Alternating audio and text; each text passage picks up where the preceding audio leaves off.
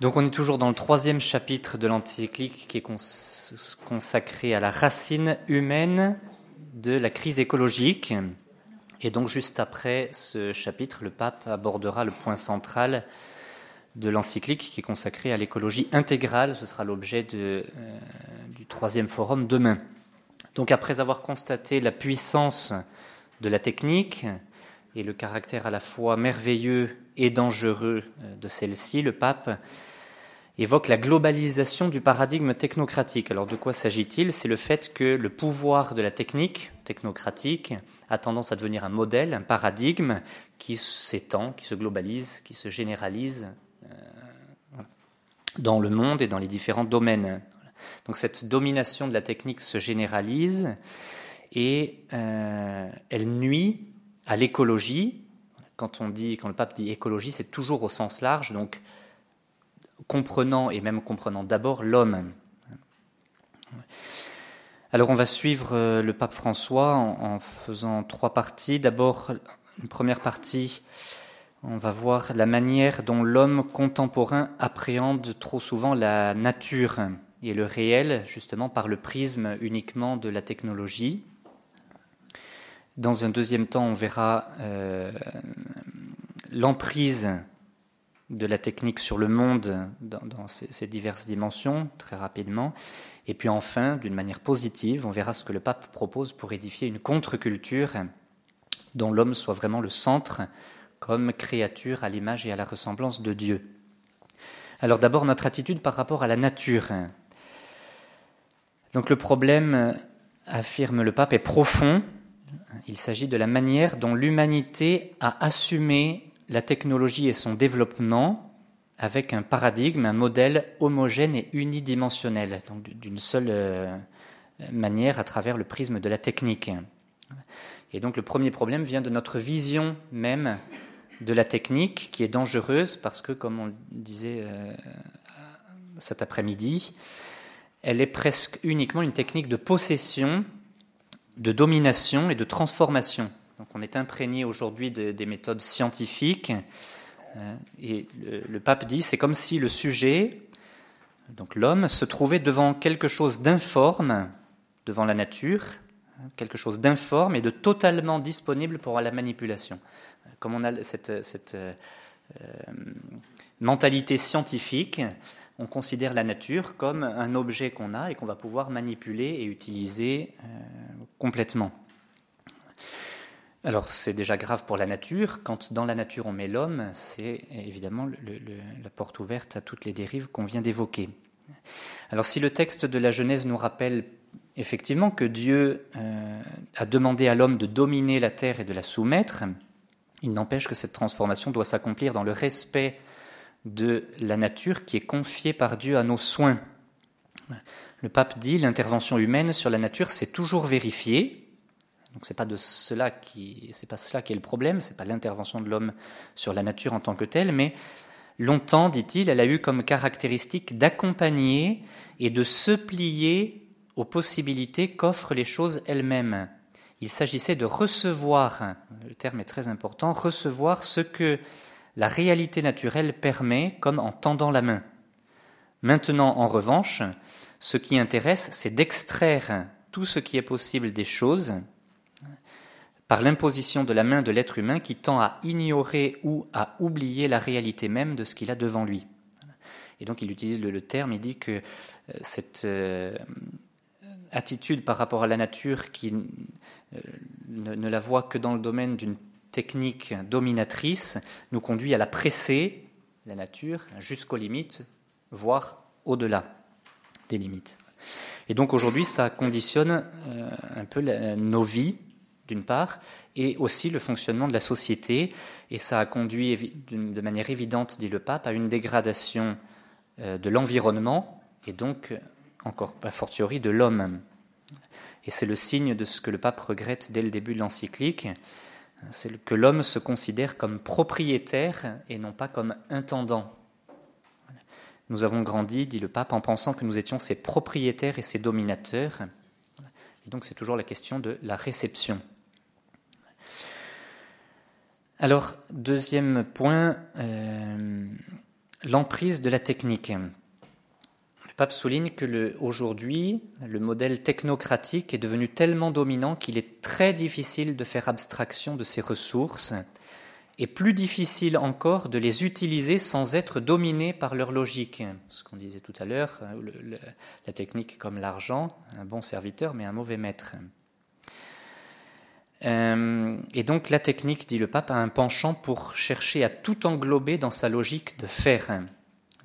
Et donc c'est vrai qu'aujourd'hui, dans notre, c'est l'expression qu'utilise le pape de paradigme technocratique pour dénoncer le fait que la technique influe en fait sur nombre de domaines et que la technique est considérée comme le point de référence.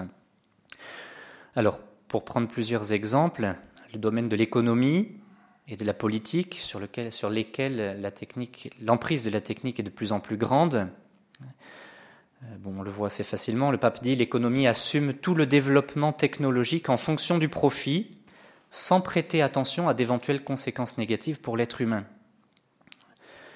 Dans le domaine de la vie courante, cette mentalité euh, pour appréhender d'une manière uniquement scientifique les choses, scientifique ou technique les choses et la nature, euh, est, présente aussi en regardant tout à la manière dont ça se mesure, par exemple. Alors je vous lis un petit extrait du Petit Prince de Saint-Exupéry qui pointait déjà ça. Euh, les grandes personnes aiment les chiffres. Quand vous leur parlez d'un nouvel ami, elles ne vous questionnent jamais sur l'essentiel. Elles ne vous disent jamais quel est le son de sa voix, quels sont les jeux qu'il préfère, est-ce qu'il collectionne les papillons, elle vous demande quel âge a-t-il, combien a-t-il de frères, combien pèse-t-il, combien gagne son père. Si vous dites aux grandes personnes, j'ai vu une belle maison en briques roses avec des géraniums aux fenêtres et des colombes sur le toit, elles ne parviennent pas à s'imaginer cette maison. Il faut leur dire, j'ai vu une maison de cent mille francs. Alors elles s'écrient, comme c'est joli. Ainsi, si vous leur dites, la preuve que le petit prince a existé, c'est qu'il était ravissant, qu'il riait et qu'il voulait un mouton. Quand on veut un mouton, c'est la preuve qu'on existe. Elles hausseront les épaules et vous traiteront d'enfant. Mais si vous leur dites la planète d'où il venait est l'astéroïde B612, alors elles seront convaincues et elles vous laisseront tranquille avec leurs questions. Bon, un petit point un peu révélateur, euh, déjà pourtant il y a un certain temps, mais voilà, qui montre un peu l'emprise, parce qu'on s'y reconnaît euh, aussi, hein, euh, l'emprise un peu de cette. voilà, où on appréhende la nature uniquement par son caractère mesurable et ce qu'on peut y mesurer. Au sujet d'ailleurs des chiffres qui informent notre vie quotidienne, un petit fait intéressant, il y, a, il y a quelques années, un mathématicien italien, le professeur Odifredi, ça devait être en 2012, a publié un livre qui s'appelle, qui s'appelait, je ne euh, sais pas s'il a été traduit en français, mais Je t'écris, cher pape. Et donc c'était une réponse à Benoît XVI après que ce mathématicien a lu l'introduction au christianisme de, Joseph Ratzinger et puis les, tomes de Jésus de Nazareth. Et donc il a répondu, euh, il a écrit un livre en fait comme réponse à Benoît XVI, dans lequel il parle entre autres de sa, donc il est athée, et il parle de sa religion des mathématiques. Bon, du temps a passé, Benoît XVI a renoncé au pontificat, et puis quelques mois après, le professeur Odifredi a trouvé dans sa boîte aux lettres une lettre de 11 pages de Benoît XVI qui lui répond, qui répond à sa réponse, dont il a été très surpris. Alors il y en a trois pages qui ont été publiées dans un journal, je ne crois pas que l'intégralité ait été publiée. Et voilà donc un tout petit extrait euh, de ce que lui dit Benoît XVI. Je voudrais surtout vous faire remarquer que dans votre religion des mathématiques, trois thèmes fondamentaux de l'existence humaine ne sont pas considérés. La liberté, l'amour et le mal. Une religion qui néglige ces demandes fondamentales reste vide de sens. Voilà, pour montrer qu'on passe, euh, en se cantonnant uniquement à ce qui se mesure, on passe à côté de ce qui fait l'essentiel de notre vie. L'emprise de la technique aussi dans le domaine de la morale, on l'a évoqué, aujourd'hui, pour beaucoup, euh, ce qui, même si cette pensée est plus ou moins nuancée, mais elle a plutôt tendance à l'être moins maintenant, ce qui est techniquement réalisable est moral, hein, avec tout ce que ça entraîne.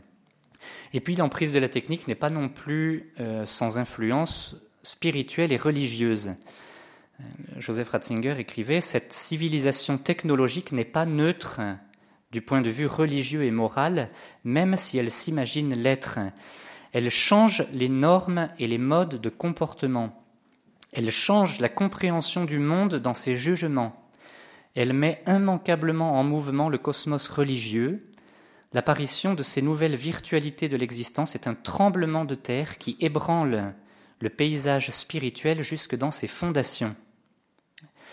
Et c'est un fait que pour un certain nombre aujourd'hui, et même des chrétiens, la technique, pour ainsi dire, a remplacé Dieu. On parlait tout à l'heure du salut par la technique, de la rédemption par la technique. Et donc on n'est pas à l'abri de cette conception. Alors dans, un, livre qu'il avait écrit, Jean Guiton euh, disait que on avait les chrétiens dans leur ensemble pendant un certain temps avaient été trop euh, matérialistes en quelque sorte et que beaucoup de chrétiens avaient manqué de racines spirituelles profondes, notamment pour ne demander dans, la prière que des choses matérielles. Alors non qu'il ne faille pas demander des choses matérielles dans la prière, au contraire, ça en fait partie, il n'y a pas de problème. Mais si on ne demande que des choses matérielles, ben, un jour la technique qui nous les apportera et qui se développe remplacera, et Dieu sera un substitut de la technique. On a les vases communicants et Dieu n'est que ce que la technique ne nous donne pas encore. Alors il prend un petit exemple euh, humoristique à travers un, dialogue fictif entre lui et le philosophe Pascal. Hein, donc il dit, il dit à Pascal, cardinal de Richelieu avait des migraines et il priait Dieu de l'en délivrer. Croyez-vous qu'il pria pour autre chose Je l'espère pour lui, répond Pascal. Moi aussi, Pascal, mais supposons par l'hypothèse qu'il n'ait jamais prié que pour ça, quelle idée pouvait-il se former de Dieu? Et Pascal lui répond, eh celle d'une aspirine céleste, je suppose. Hein. Mais quel rapport avec l'indifférence religieuse? Et Guiton lui répond, c'est imparable. Eh inventez l'aspirine et Richelieu arrête de prier. Donc euh, une manière de montrer euh, avec humour que si on prie, quand on manque de racines spirituelles et si notre, euh, notre foi est trop matérialiste et le risque est pour tout le monde, eh bien la technique insensiblement le, remplacera en quelque sorte. Une dernière réflexion que fait le pape à ce sujet dans, l'encyclique, c'est euh, la fragmentation du savoir et de la technique. Alors aujourd'hui, c'est un point qui est un peu inévitable parce que, à cause des progrès euh, immenses faits dans tous ces domaines, on ne peut pour ainsi dire plus avoir une connaissance même partielle euh, de tout. Donc, voilà, on devient. Mère Madeleine nous citait l'exemple l'autre jour d'un chirurgien à Aubenas qui, qui est un spécialiste du bras et qui n'opère plus que qui n'opère que le, bras. Alors à force, on devient comme on progresse en connaissance, eh bien on peut plus savoir euh, sur tout, donc on se spécialise beaucoup. Alors ça a une dimension positive, qu'on connaît de mieux en mieux les sujets, mais ça a aussi une dimension négative, dit le pape, en tout cas à laquelle il faut être attentif c'est qu'il dit cette spécialisation de la technologie implique une grande difficulté pour regarder l'ensemble. La fragmentation des savoirs sert dans la réalisation d'applications concrètes, mais elle amène en général à perdre le sens de la totalité et des relations qui existent entre les choses, donc un horizon d'un horizon large qui devient sans importance. C'est pourquoi, dit-il, de véritables horizons éthiques de référence, parce que les, horizons éthiques de référence sont valables pour tous les domaines, hein, ne peuvent pas non plus être reconnus. La vie est en train d'être abandonnée aux circonstances conditionnées par la technique, comprise comme le principal moyen d'interpréter l'existence. Et donc cet horizon large euh, qui, est celui d'une vision de la vie qui doit être modelée par les valeurs qui conduisent l'homme à grandir et à progresser euh, en humanité. Alors, troisième petite partie, développer une contre-culture. Le pape demande de développer face à cela une contre-culture, ou plutôt euh, une vraie culture contre ce qui est une anti-culture. Parce que là, on n'est pas dans le contre, on est dans le pour. Alors, non pas, comme on l'a dit plusieurs fois, que la technique soit mauvaise, au contraire, et l'Église le dit, elle est un potentiel extraordinaire au service de l'homme, mais elle est un instrument qui peut être utilisé pour le bien ou pour le mal. Et donc si on ne la considère que dans sa dimension scientifique, eh bien elle peut, devenir pour le coup néfaste et très dangereuse, Et donc il s'agit de travailler à la voir comme une opportunité de nous aider à être davantage hommes. Et donc pour cela, elle est obligatoirement à conjuguer avec une réflexion morale euh, sérieuse qui l'accompagne. Donc comme chrétiens, nous avons la mission, et dans le mot mission, il y a, le mot il y a, devoir, la, mission est un devoir, de dénoncer d'une part, c'est ce que c'est tous les prophètes, hein, dénoncer d'une part euh, la culture qui a pour seul vecteur la technique, mais aussi et surtout promouvoir hein, d'une manière positive une autre culture qui ne met pas de côté la technique, mais qui l'accompagne avec les valeurs euh, nécessaires pour qu'elle soit vraiment orientée vers le bien de l'environnement. Et donc, dans l'environnement, il y a d'abord l'homme. Et donc, ça nécessite bien sûr une vision d'ensemble de la personne et de la société. Et le pape souligne que la culture écologique ne peut pas se réduire à une série de réponses urgentes et partielles aux problèmes qui sont en train d'apparaître par rapport à la dégradation de l'environnement, à l'épuisement des réserves naturelles et à la pollution. On, cible un peu certains problèmes écologiques qu'on isole les uns des autres, mais il dit l'écologie devrait être, la culture écologique devrait être un regard différent, une pensée, une politique, un programme éducatif, un style de vie et une spiritualité qui constituerait une résistance face à l'avancée du paradigme technocratique. Ça, c'est un passage très beau parce que on monte en, puissance, vous une pensée, une politique, un programme éducatif, style de vie, une spiritualité qui soit une résistance à, la culture euh, technocratique. Et donc le pape poursuit en disant il est possible d'élargir de nouveau le regard et la liberté humaine est capable, et ça c'est audacieux, est capable, dit-il, de limiter la technique, de l'orienter comme de la mettre au service d'un autre type de progrès plus sain, plus humain, plus social et plus intégral. Donc parfois, il faut même limiter la technique, euh, notamment par, pour un point de vue moral. Et parfois, une limite de la technique entraîne un grand progrès de la technique dans un autre domaine. Le, prix Nobel de médecine qui a été donné au professeur Yamanaka il y a deux ou trois ans, euh, il, a, voulu arrêter de travailler, ce, japonais, sur les cellules embryonnaires. Donc il s'est limité au niveau technique pour des raisons morales.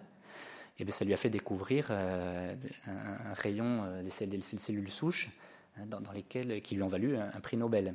Donc. Euh, voilà, Benoît XVI disait ce n'est pas la science qui rachète l'homme, l'homme est racheté par l'amour. Et donc le christianisme va faire appel à la raison, bien sûr, purifiée par la foi, qui va nous aider à utiliser la technique sans être dominé par elle. Pour paraphraser euh, une phrase de Jésus dans l'Évangile, on peut dire la technique est faite pour l'homme et non pas l'homme pour la technique. Mais vu le, point où on en est arrivé aujourd'hui, le pape pose la question et c'est beau de, savoir s'il ne faut pas quand même ralentir la marche et voire retourner en arrière dans certains domaines. Il écrit avec son style Personne ne prétend vouloir retourner à l'époque des cavernes. Cependant, il est indispensable de ralentir la marche pour regarder la réalité d'une autre manière, recueillir les avancées positives et durables, et en même temps récupérer les valeurs et les grandes finalités qui ont été détruites par une frénésie mégalomane. Donc, comme le disait Jean Guiton, l'évolution technique de l'humanité la mettra de plus en plus en péril de mort. Et donc ça, ça résume tout pour cette culture chrétienne. Pour maîtriser le danger, il n'y aura que la croissance de la sainteté. Donc pour conclure, la vision d'ensemble dont parle le pape, évidemment, c'est l'Évangile le Christ qui vient rendre à l'homme sa dignité et sa liberté par rapport à toutes les créatures. Et donc sans Dieu, il n'y a pas d'écologie intégrale qui puisse aller au bout. dans le texte du Concile Vatican II, Gaudium et Spes, il y a cette petite phrase qui, dit beaucoup de choses. La créature, sans le Créateur, s'évanouit. Et donc, euh, pour terminer, on peut faire peut-être, pour terminer et faire le lien entre ce qu'on vient de dire sur la technique et ce qui va venir maintenant et qui concerne plus directement l'homme lui-même, on termine par cette citation qui est assez célèbre euh, du professeur Jérôme Lejeune et qui situe tout à fait la problématique qu'on vient d'aborder. Jérôme le Jeune disait, il se trouve que nous sommes devant un dilemme absolument redoutable qui est le suivant. La technique est cumulative, la sagesse ne l'est pas. Nous serons de plus en plus puissants, donc de plus en plus dangereux. Nous ne devenons pas de plus en plus sages, hélas. Qu'est-ce que les gens dont c'est le métier comme moi pourront faire pour savoir ceci doit être fait, ceci doit être refusé? Il faut bien que nous ayons une référence, et même une référence encore beaucoup plus forte que la loi naturelle. Et cette référence, elle est très simple. Vous la connaissez tous. Elle se résume en un mot, à vrai dire en une phrase, mais une phrase qui juge tout, qui explique tout, qui contient tout. Et cette phrase dit simplement ce que vous avez fait au plus petit d'entre les miens, c'est à moi que vous l'avez fait.